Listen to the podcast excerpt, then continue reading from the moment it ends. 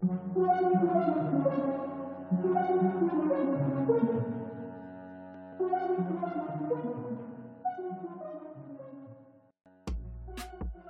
привет! Это подкаст «Пою в душе», и сегодня у меня в гостях интересная творческая единица, ака графический дизайнер Семен Якимочкин. Приветики. Лиза, привет. Если я вдруг неправильно тебя представила, поправь меня. Ну, я думаю, что какая-то часть... Здравствуйте. Я Что я могу сделать для вас? Для вас. Ничего, зайка, просто. При том, что, знаешь, я выключил все абсолютно, и она все равно заорала. Она такая чувствительная на тебя. Так на чем остановились? Представь себя, как ты себя позиционируешь э, в этом мире. Ну, я думаю, что ты все обозначила верно, и, ну, более такой полная верно, творческая единица, а дизайнер — это... Графический дизайн — это мое образование высшее, и поэтому я не особо как бы акцентирую на этом внимание, потому что я считаю, что э, это не основная эта часть меня, которая меня как-то полно характеризует, потому что мне в целом нравится творчество, мне нравится мода, нравится дизайн в разных его проявлениях. И на работе, как правило, на своей я являюсь там digital дизайнером, и я делаю там разную рекламу, лендинги э, всевозможные, пресс-пост, релизы и так далее, но сам по себе я достаточно творческий, я люблю ручную графику, люблю рисунок, люблю делать портреты, люблю фотографию и фотографироваться, и фотографировать иногда. Люблю соцсеть с картинками очень. Это моя отдушина. Та самая соцсеть с да. картинкой. И в целом поэтому э, творческое единство, наверное, как-то это более меня характеризует, нежели графический дизайнер. Здорово. Но ты уже затронул образование. Я знала, что ты а, такой человечек в дизайне, который, наверное, входишь в меньшинство, у кого есть профильное образование. И я уже в подкасте встречалась с э, одним дизайнером, и мы как раз затрагивали тоже тему образования. Вот скажи на своем примере, если тебе помогло это образование, то как? Если помешало, то тоже как? Так вкратце, чтобы мы поняли, все-таки важна ли эта часть или сейчас нет. Скажу так, э, я буду, наверное, тем человеком из другого полиса, который э, будет говорить, что, конечно, база определенно она важна, и все наверняка знают, что если, а может быть и не знают, но э, на такие специальности творческие, как э, графический дизайн, архитектор и там, остальные э, требуется первичное художественное образование, такие как художественная школа. То есть достаточно сложно. Если мы говорим о высшем учебном заведении, то всегда вступительные экзамены, это творческие экзамены, профильные, это либо рисунок, живопись, композиции и по направлению. Если это дизайн, у меня был м, дизайн плаката, нужно было сделать плакат, и ты там проходишь, ну и обязательно там русский язык какой-то. Какой-то. Ну, какой-то русский язык. Вот. И что я еще хотел сказать, что если говорить про образование, то профильное образование это круто.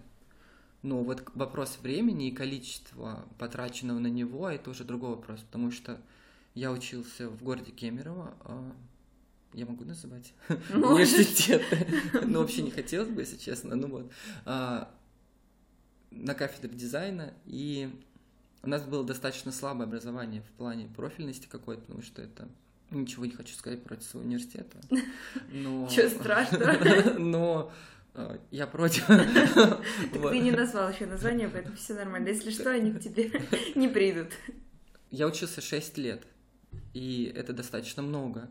И я считаю, что иметь первичное художественное образование такое, как художественная школа, это такой хороший старт, приятный, потому что у меня, вот парадоксально, да, казалось бы, университет э, не в супер большом крупном городе Кемерово, а художественная школа у меня была вообще в супер маленьком городе Кемеровской области, Междуреченск. Несмотря на то, что это вот прям вот такая вот точка на карте, художественная школа дала мне очень большую базу.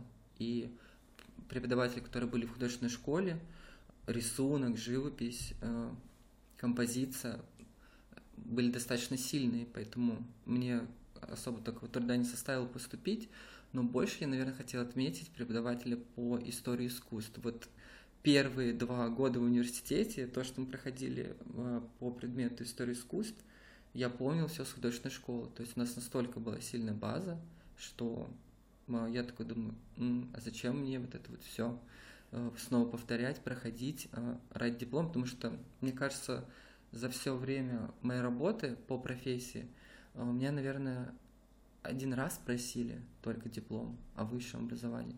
В остальных случаях просто ты достаточно показать свое портфолио, рассказать о себе, сделать интервью, и если все ок, то тебя берут. Ну да, сейчас я согласна, что уже все поняли, что это не принципиально там высшее образование, главное твои навыки, что ты сам получил вне, твое портфолио, кейсы и так далее. И особо никто не спрашивает об образовании, вот, но тут скорее тебе лично в твоей работе ты чувствовала, что вот ты превосходишь кого-то, у кого этой базы нет. Но ты уже сказал, да, что она важна. Да, важна, потому что, как, как бы кто ни говорил, но я, например, в своей работе или там среди коллег могу определить, у кого есть э, базовое художественное образование, у кого нет, потому Детектив что...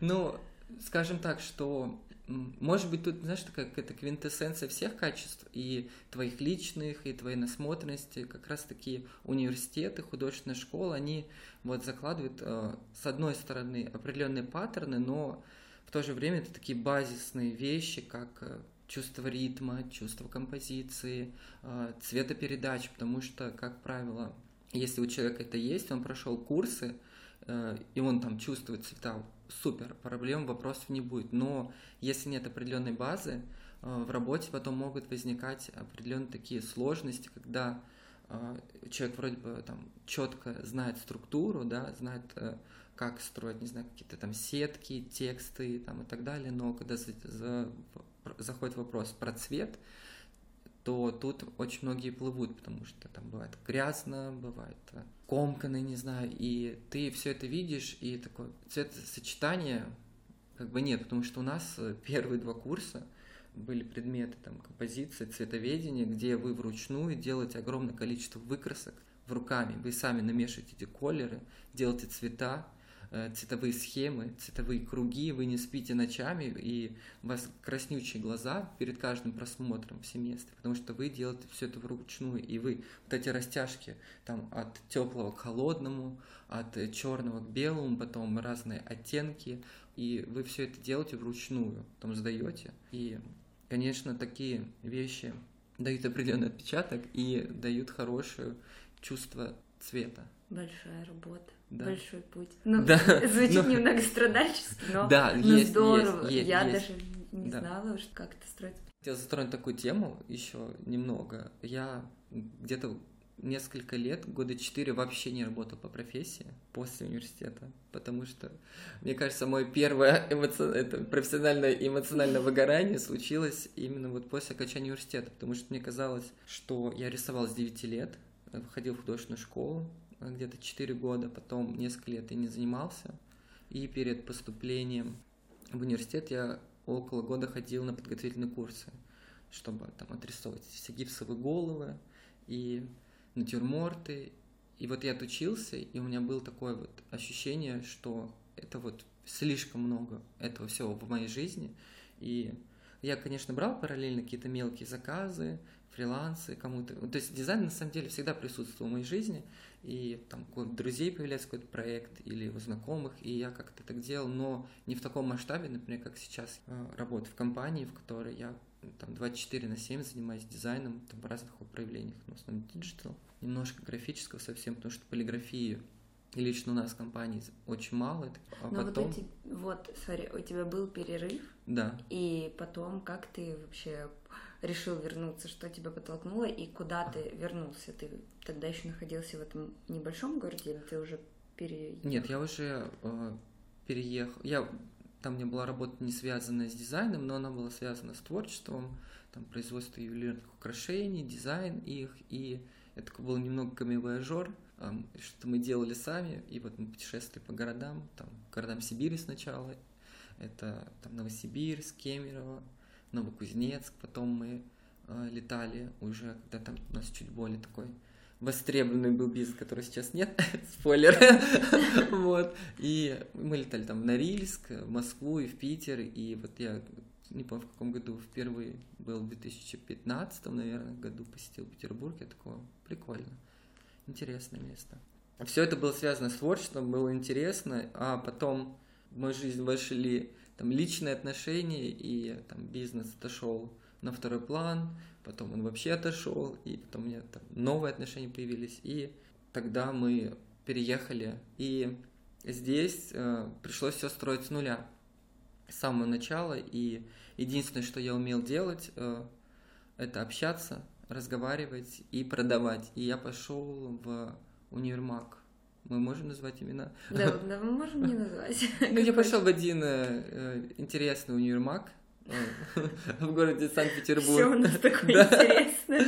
Красивый, ну, такой похожий, скажем, и крутой проект на самом деле изначально планировался быть. Это что-то такое между цветным в Москве, на ну, это универмаг у Красного моста на Мойке 73, по-моему, и атмосфера была супер крутая. Там все были молодые, все были стильные. Но я пришел туда продавцом-консультантом, и я работал там с известными брендами, а, там полу такое, около премиум сегмента. Это тоже вот все как-то так или иначе всегда в моей жизни было связано с творчеством. И такая, потом, проработав несколько месяцев а, продавцом, я пошел визуальным мерчендайзером, и мы занимались mm-hmm. как раз-таки оформлением витрин, э, поп-апов, хот-шопов, э, разные инсталляции для брендов, и это было Но интересно. Вы разрабатывали или вы прям делали дизайн, который потом воплощался? В том числе.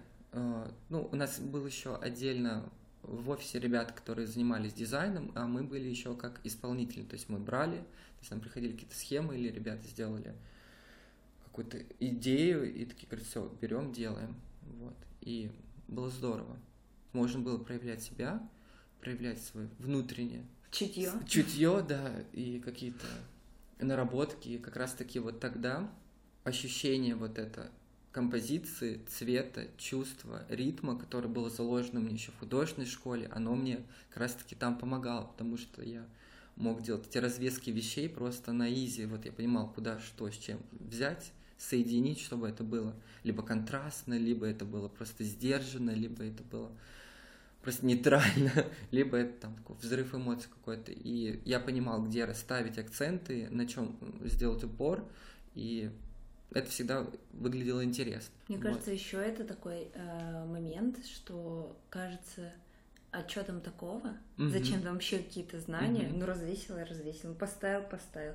Особенно если все вещи красивые. И я хотел сказать, что именно в, раб- в работе визуальным мерчендайзером э, мы думаем, да, что когда мы приходим в магазин, э, ну, все так и должно быть, да, но мы не думаем про то, что даже свет, который есть, это работа визуального мерчендайзера. Он выставляет, ты берешь стремянку, пока магазин закрыт, несешь ее, вставляешь и делаешь этот точечный направленный свет на витрины, на сами вещи, потом аудио, сопровождение, музыка, mm-hmm. это все работа визуального мерчендайзинга, но как Серьезно, правило... визуального? Да. Это же аудио. Ну, аудио, получается. тут же получается. Ну, то есть, э, что такое визуальный мерчендайзинг в таком, в общем, э, таком понимании? Это то, что заставит или поспособствует человеку, во-первых, приятно провести время и совершить покупку. То есть это вот все, начиная от входа и работы там, продавцов-консультантов, как они его встретят, да, как они проведут это, весь сервис, как они... То есть мы ведем с входной зоны, э, расставляя акценты, что вот здесь такая коллекция, дальше идет другая коллекция, один бренд, другой, соседство брендов, то есть как одно будет перетекать в другое, и куда человек повернет, грубо говоря, и на чем он остановит свое внимание, задержит. И Вот мы его таким образом стимулируем к покупке. Вот Как- как будто бы случайно. Я знаю, что у Манго, например, вот компания, которая входит это, я щас, э, извините, могу сделать ошибку, но, короче, ладно, оставимся на Ну, Манго. Я Манго. точно знаю, что у Манго есть э, локации, где-то, где их офисы располагаются с границей, и там вплоть до целых улиц строится, и вот прежде чем ребятам э, в магазины по всему миру расправить, отправить схемы примерные, как должно быть и где должны быть вещи и товары, это все тестируется в павильонах, там делают тестовые сложки, тестовые развески, тестовый свет. С какими-то фокус-группами? Да, да, да. И после того, как э, будет принято какое-то решение, что да, вот это все круто, супер, классно выглядит, потом вот эти все key отправляются по магазинам, и уже там локально все это там под э, конкретный магазин дотачивается. Вот. Мгм. То есть это такая интересная работа, и, Очень. и про которую мало кто знает, и думаю, пришли, ну что там лежит с ложкой там это, из этих футболок, а нет. А что а, у тебя было обязательным критерием отбора? То есть ты приехал, ну, вот из того, что ты рассказал, у тебя не было такого опыта. Не было. А тут ты пошел в дорогой магазин и на сразу на такую серьезную позицию. А, ну, нет, Я расскажу. Э, мы, как? мы вернемся. как ты туда попал? Немного мистицизма, знаешь, я первое время, как только приехал в Петербург, а, я не знаю, как так происходило, но вот все время, где бы я ни гулял, по городу, вот куда бы я ни приезжал, я около месяца, наверное, приезжал все время к этому универмагу. Либо подходил, либо, ну, не подъезжал, потому что сложно подъехать, подходил. То с одной стороны, то с другой. Тебя манил туда. Я не понимал. Он вообще мне манил KFC, потому что очень хотелось есть, а денег особо не было. И он был напротив. И я все время из окна KFC смотрел на эти витрины и думал, блин, как круто и как красиво. Но тогда я вообще даже не думал, что там буду работать визуальным мерчендайзом, потому что изначально, учитывая, что у меня предыдущий опыт работы был такой совместный, э, бизнес э, с друзьями-партнерами ювелирный, да, и у меня там в трудовой книжке было написано коммерческий директор компании, да, и когда, и когда я пришел э, на позицию продавца-консультанта, на меня HR посмотрели такие, а вам точно сюда? Я говорю, да. Она говорит, а, как- Мальчик, тебе чего?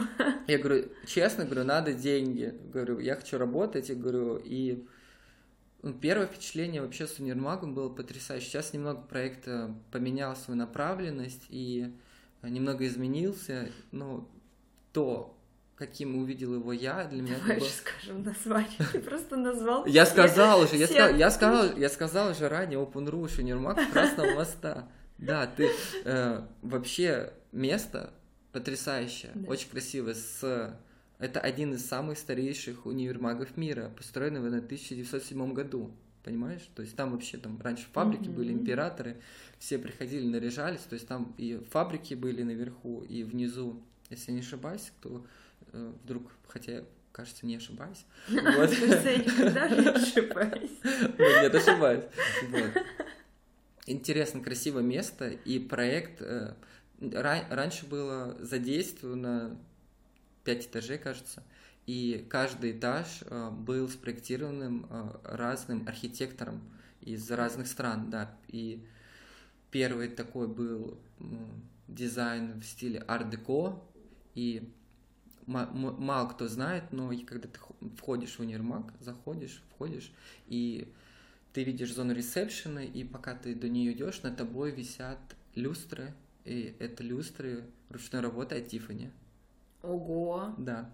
я хочу сходить Да. туда сегодня-завтра, посмотреть на лицо. Сейчас, и, как я сказал ранее, не- немного направленность поменялась, и сейчас уже сложно будет застать. Это, возможно, где-то на архивных фотографиях были также э, там, по правую сторону от ресепшена, если заходишь, э, такая стена в мозаике ручной, было очень красиво. Сейчас там все заделано там, корнерами других брендов.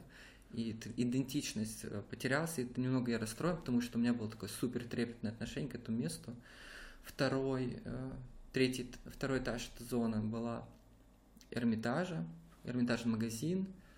Самая первая локация, где появилась космотека, это была второй этаж Универмага Open Rouge. То есть в всё, супер что сейчас- японском минималистичном дизайне. Потом трансформировалось э, в выставочное пространство, потом это расширилось до зоны Эрмитажа, э, Эрмитажного магазина. И там салон красоты Пол Митчелл был, и Это ты вот. говоришь это про... вот второй Нет, этаж. э, Временной промежуток. Где-то это- 2017 до А, то есть 2000 совсем... 2019, наверное. Мгм. Потом уже это все стало меняться. Ну, по-моему, сейчас там два или три этажа. Да, да, верхние и этажи. там тоже есть вот это разделение. То есть там на первом а, косметика, шмотки, Мгм. а, ну, всякие аксессуары и так далее. На втором там какие-то декор, мебель, нет, Да. не мебель, ну И всякие там есть штуки еще там для ро- дома. российские тоже не могу. И бренд. сумки, по-моему, там. Вот третьем. Надо, надо заскочить, потому что потом я перестал это делать. Но там, э, правда, приятно даже просто прогуливаться, залипать. Там очень... Скажу, Там двери сами открываются, но нет, вот такие раздвижные, а большие деревянные. Иногда постоять надо, чтобы они открылись. Но суть в том, что заходя в 2018, наверное, году, первый этаж, это была такая зона какого-то такой тяжелого люкса, премиума. Там был Рикоунс, Маржела, ты такой ходишь, и было рейлов не, не супер большое количество, и ты мог все рассмотреть. Не было ощущения такого, что тебя сдавили как сейчас, например. И, блин, было супер круто. Я ходил, только открывал рот и глаза думал, господи, как красиво. И лестница, которая располагается в самом здании, она та, та самая, которая была изначально, ее там немного только отреставрировали, то есть это вот та самая старая лестница, которая с самого начала была. Так у нас выпуск превращается Выпуск просто... Да-да-да, спасибо. Ну Но всё, все-таки всё. мы отошли от темы. Как спустя, ну, через такой интересный, новый, необычный опыт, ты все-таки вернулся к дизайну. А, знаешь, Причем Сейчас из расскажу. универмага Да. и KFC ты сел в офисный стул, насколько я понимаю. нет? Сейчас да. Как это? Как ты докатился до такой жизни?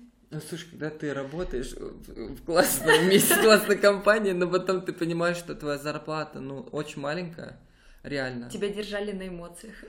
Мне, мне нравилось реально творчество, мне нравилось, вот ты приходишь, и ты видишь ребят, и заряжаешься, все круто, но потом ты понимаешь, что ты, во-первых, не молодеешь, есть хочется, одеваться хочется, а как бы Но возможно... KFC все еще рядом стоит. Да, как на самом деле так я ход- продолжал ходить, даже когда я работал там. Вот, и, ну, больше есть всегда, может дойти. Вот, и я понял, что я не могу уже, мне пришлось выбрать либо доход, либо Творчество. творчество. Но опять же, Ужасный выбор. но опять же, я говорю, доход тоже плане, творчество. не твой, чтобы просто было понятно, не тот, который ты принял, а в целом этот вопрос Казалось бы, да, э, такой вот э, сама специфика, да, ты думаешь, что ты можешь зарабатывать и там, но нет, к сожалению, так не вышло. Может быть, нет, ни у кого не вышло. Ну, на этой позиции.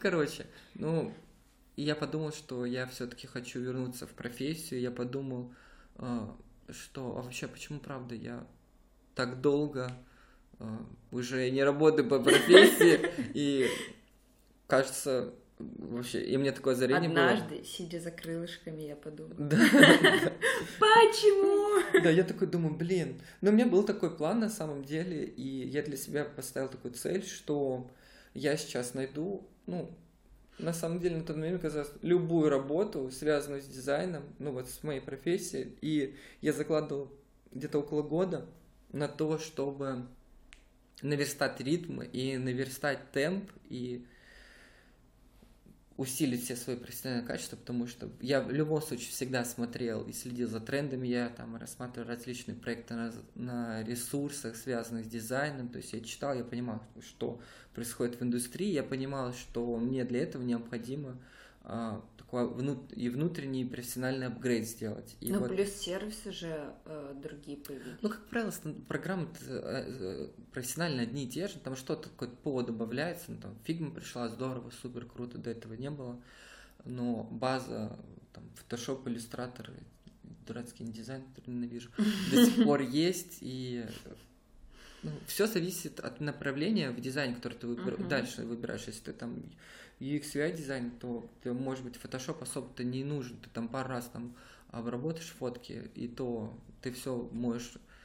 Фигма дает хорошие инструменты и возможность для того, чтобы там это все сделать, там масками, там всем ты Мгм. все сделаешь, вырежешь, почистишь, все будет хорошо. Вот. И я заложил себе год, я нашел компанию, которые занимаются, это две, два, две такие крупные компании, сейчас не знаю, в Петербурге, которые занимаются маникюром и педикюром. Это сеть студий. Мгм. Их на тот момент было, по-моему, 19 в, Новос- в в Новосибирске. Их мы точно не будем называть, Да. я, кажется, знаю, Да, о ком ты хочешь да, сказать. Да, да, мы их не будем называть. Нет. Ну, короче, там я был единственным дизайнером на весь офис, на все 19 студий в Питере и на, на одну, на тот момент, по-моему, в Москве. И франшизы, и соцсети, и там часть сайта залетела на меня, и э, ребрендинг немного тоже на меня попал. Э, То есть все, что можно было делать, там обклейка автобусов, э, реклама в метро, все эти билборды, тебе. все было на мне, и, конечно, с таким ритмом и таким объемом я достаточно быстро наверстал то, что я хотел, и Я думала, выгорел. нет, не выиграл, я э, ушел. Вот знаешь, как вот парадоксально, да, если я закладывал год, но я проработал э, чуть больше года, года, почти полтора года. То есть ты закладывал год не просто на самостоят- ой, самостоятельную э, прокачку, поиск, а год, будучи на какой-то позиции, Да. ну, промежуточной. Да, для того, чтобы потом в дальнейшем пойти в компанию, в которой бы я там чувствовал, что я супер крутой специалист. И, ну, это дальше, следующий этап, ты уже после, когда находишь хорошее место, ты уже понимаешь, что, ну, может быть, ребята и другие. Видишь, из того, что у меня был перерыв, возможно, я бы раньше понял, что там я хочу более углубленно заниматься фрилансом, и у меня были проекты, которые я достаточно долго вел, но потом я понял, что мне на работе хорошо платят, и мне не 100 часов в неделю, чтобы все успевать, и потом стал сокращать количество фрилансов, но это попозже расскажу. И вот, да, я заложил год, и наступил ковид, и компания, которая вот это маникюр, педикюр закрылись, потому что ну, ковид, нельзя осуществлять услуги, если, следовательно, работы мне особо никакой нет, я посидел несколько месяцев э, без работы, и я такой, кажется, вот оно все. Мой год, вот, который я Мгм. планировал, подошел к концу, и пришлось искать нам работу, и я вот попал в компанию, в которой работаю сейчас, и на самом деле я очень доволен. Несмотря на то, что было э, разное количество вызовов, ну и были очень крутые проекты, как вот эта конференция международная была в Питере, супер крутая. Мгм. Вот, и для меня был такой классный кейс. Челлендж. Челлендж, да, вот. Я хотела у тебя спросить, как ты считаешь, как найти свой стиль не только в работе, про работу мы немножко поговорили, но и в жизни, в моде, в самовыражении. Мода очень узко звучит, в самовыражении. Как, понятно, насмотренность, но в целом, э, вот все равно, как это сделать? Потому что как будто бы сейчас все, если ты живешь в большом городе особенно, классные, модные, выйди там в центр в Питере, так общаю, помогите, куда смотреть, куда поворачиваться. Но с другой стороны, непонятно, как найти себя и свое Да, проявление. да я хотел, знаешь, ну, издалека зайти, и мне кажется, здесь вопрос вот этого внешнего самовыражения, первоначально это вопрос к внутреннему твоему ощущению. И ты первично должен найти вот внутренний какой-то баланс свой, и Обязательно это должен быть баланс.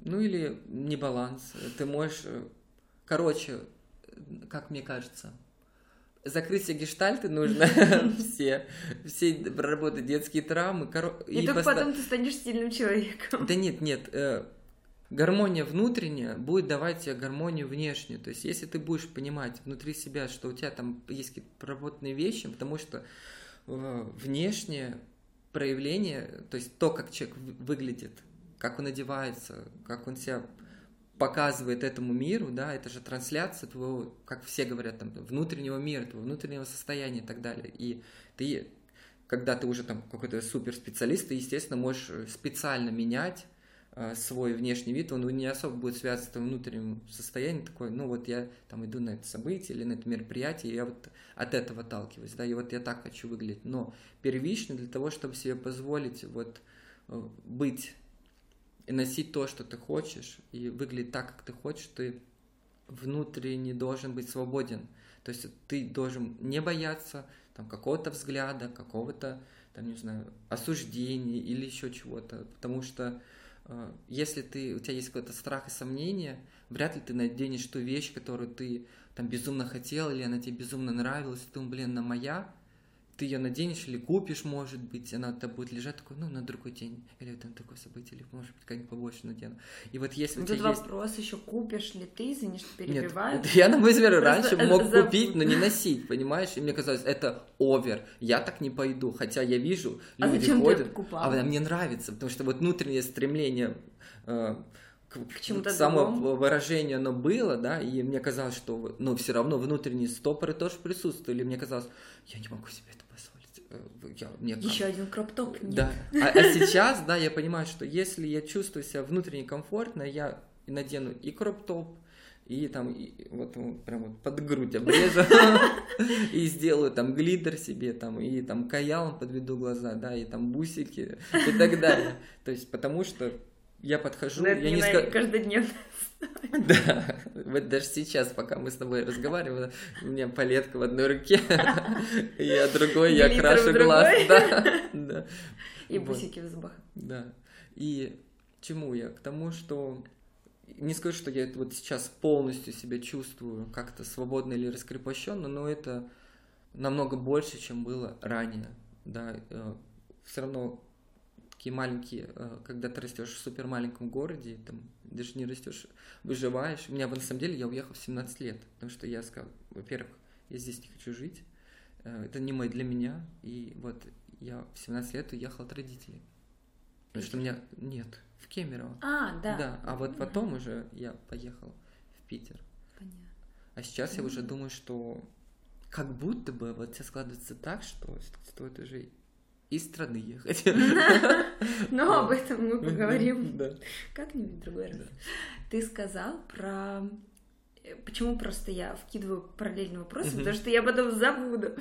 А хочется очень узнать, может быть, это, не знаю, тебе покажется тупым вопросом, но ты сказал, а, нужно обрести внутреннюю гармонию, чтобы позволить себе носить то, что ты хочешь. Но, Или иметь шикарный Иметь. внутренний конфликт. но смотри, ты можешь не знать, чего ты хочешь, и в этом самая большая, мне кажется, проблема. Ты не, когда я спрашивала, как найти себя, свой стиль, то есть а если человек не понимает, ну, базовая белая футболка, голубые джинсы, окей, мы все об этом слышали, но как прочувствовать-то и понять, что ты хочешь, кто ты есть и как ты хочешь себя самовыражать. А как будто бы конфликт внутренний и позволяешь ты или нет, это следующий этап. Мгм.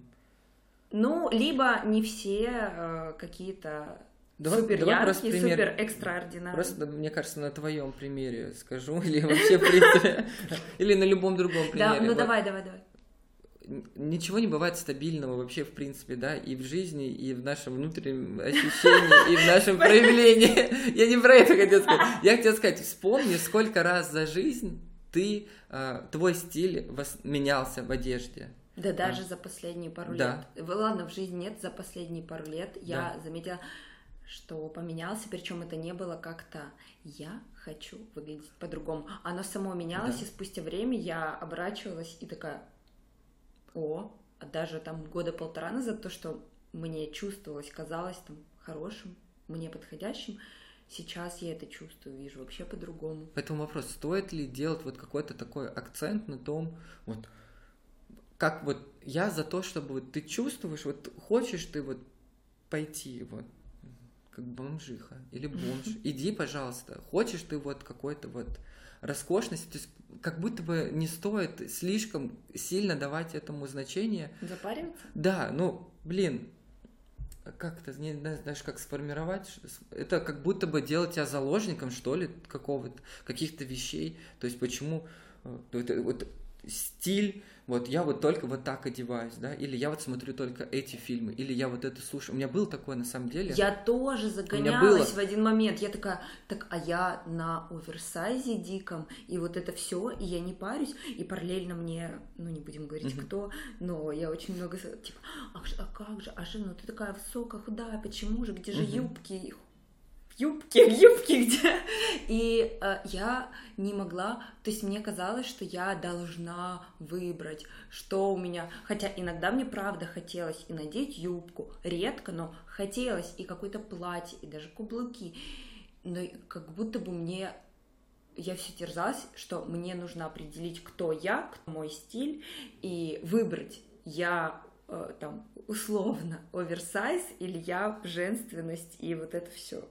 Может быть, просто стоит ориентироваться на настроение, знаешь, на какое-то вот... Ну, или вот, ну, относиться к этому более проще, как, как актриса, допустим, выбирает роль. Актрис? Да, или Я актер, женщина, значит, я... Актриса, да. Ну, то есть чуть проще. Просто либо кем я хочу вот сегодня быть, да, вот какое мне настроение, вот как, э, если она там роскошная, не знаю, там такой кошка, или, или просто пофантазировать и представить какой-то сюжет, например, и вот что кто я вот там, какой-то, может быть, я герой фильма какой-то, или я там просто, тебе понравилась там музыка, или ты такая, блин, у меня такое супер какое-то французское настроение, хочу какой-то легкости, и все, и ты такая вот сделала это. А если ты будешь все время такая, я на оверсайзе, да, во-первых, э, как будто ты себя вот ввела в эти рамки, и как будто ты будешь все время находиться в одном состоянии, что ли. Ну, мне кажется, если ты хочешь какой-то стабильности определенной такой, вот, ходить там в пиджачках, потому что, мне кажется, это будет давать ощущение, вот, если хочешь скрыться или, не знаю, как это сказать, э, при, вот какой-то там... Но с другой стороны, смотри, это, вот я сейчас подумала о том, что это формирует твой, да, постоянный образ и ассоциации с тобой. Да. То есть, когда люди там говорят, а, ты же а тебе есть определенный образ, да. что, что она, вот она такая и, ну вот как у звезд, смотри. Я, я даю вам, вы знаете меня настолько, сколько я даю вам себя узнать, да? Вот такая история. Ну вот э, у звезд же есть такое, что они, вот за ними закреплены определенные штампы. Ну понятно, что это например, медийные, там, вернемся, не знаю, не знаю, спонтанно вброс в дрэк культуру. Да, Вот можно менять эти парики миллион тысяч раз, и ты сегодня вот в таком, я, если что, я не, ну, или а кто знает? А кому какое дело? Да, какое дело? Я даю вам знать да, столько, сколько я хочу дать вам знать. Это был просто вброс. Вот так вот. И, то есть, относиться проще и, и смотришь на звезд, ну, или они там снимаются в клипе, да, у них там и белый парик, и черный, и розовый, и красный, и разный образ, и, и такой, вау, круто в жизни можно делать так же. Вот я вот сегодня хочу, я вот сегодня просто вот в широких брюках, футболке, тоже оверсайз. И все просто. И я вот, допустим, у меня не было цели сегодня привлечь там либо что-то внимание или сделать какой-то там. Я просто хотел э, легкости, чтобы все струилось, шло. Я такой просто прогуливался по городу, не особо на себя обращал внимание. А если бы я э, пошел на какое-то конкретное событие или вечеринку, я бы уже там подготовился, я бы вот выглядел соответствующе. И что касается своего собственного стиля... Ты ну сказал ну... еще, что у тебя был э, момент, когда ты тоже запаривался с... И у меня был момент, я запаривался, я? знаешь, чем? Вот что я вот смотрю только артхаусные фильмы, вот только вот ничего более. Mm-hmm. Я вот слушаю только вот супер независимую и альтернативную музыку, больше никакую. Тебе хотелось этого, и либо ты Мне, это было я... навязано тобой же тебе? Это и, и то, и то, и еще друзьями, и там компании, в которой я рос, и так далее. И, и я понял, что как будто бы я перестаю... С одной стороны, я наполняюсь, да, и я понимаю, что это здорово, это круто, но как будто я вижу только одну грань там, киноиндустрии. А, знаешь, я такой думаю, я не буду смотреть... То, что смотрят все. Это, это, это я не такой. Ну, как бы это внутренне всегда у меня было то, что я там отличаюсь, да, мне хотелось, мне нравилось, мне приятно это ощущение, да, я там стараюсь его внутри себя нести, но я более не, не делаю это как-то агрессивно, что ли, знаешь, я делаю это вот это то, что, может быть, со временем стало частью меня, и я там, сейчас я могу смотреть и артхаусные фильмы, я могу там сходить на какое-нибудь супер романтичное или там какое-то супер тупое дурацкое в компании посидеть. И я понимаю, что у меня появилось больше возможностей, и я могу и поплакать, и повеселиться, и похохотать, и то же самое с музыкой. И единственное, что, наверное, осталось, я все равно стараюсь выбирать красивые фильмы, ну, чтобы было, была красивая картинка или музыка, то есть я обращаю внимание на звук. Да, может, мне нравится какая-нибудь попса, но если там... Да. Нет. Ну, короче, если там будет какое-то вот интересное звучание или тембр голоса или еще что-то, то есть то, что вот какая-то... На самом деле мне всегда нравилось вот какая-то... А, а, мы не материмся, да, здесь? Ну, такая вот э, Нет. Э, дурнота, что-то с э, дурнотой во всем, там, там, в музыке, в фильмах, в одежде, в людях. Мне вот всегда нравится, когда есть такая вот Дурнинка. дрепиздинка. Ну, что-то в таком духе. Это, это не логизм, Лиза, это, это же не мат. Вот, поэтому я, скорее всего, больше вот на это обращаю внимание, на... и поэтому для меня стиль в, в одежде или в чем-то, это какое-то вот проявление какой-то вот инаковости, что ли, вот, вот хоть в чем. И даже я люблю вот там смотреть на вещи, если у меня есть какая-то дурнинка, я такой, о, прикольно, мне нравится, такой хочу себе, вот, потому что мне кажется, это как-то бьется с моим внутренним состоянием, мира ощущение, что я где-то там тоже. С дурнинкой. Да. Короче, ребят, главное, чтобы все билось с вашей внутренней дурнинкой. Да. И стремительно или не очень мы подходим к моей любимой финалочке. Поешь ли ты в душ? Лиза, знаешь, скажу тебе так. Вот я умею все абсолютно, но я, но две вещи, которые я не умею, это я не умею петь и я не умею играть на фортепиано.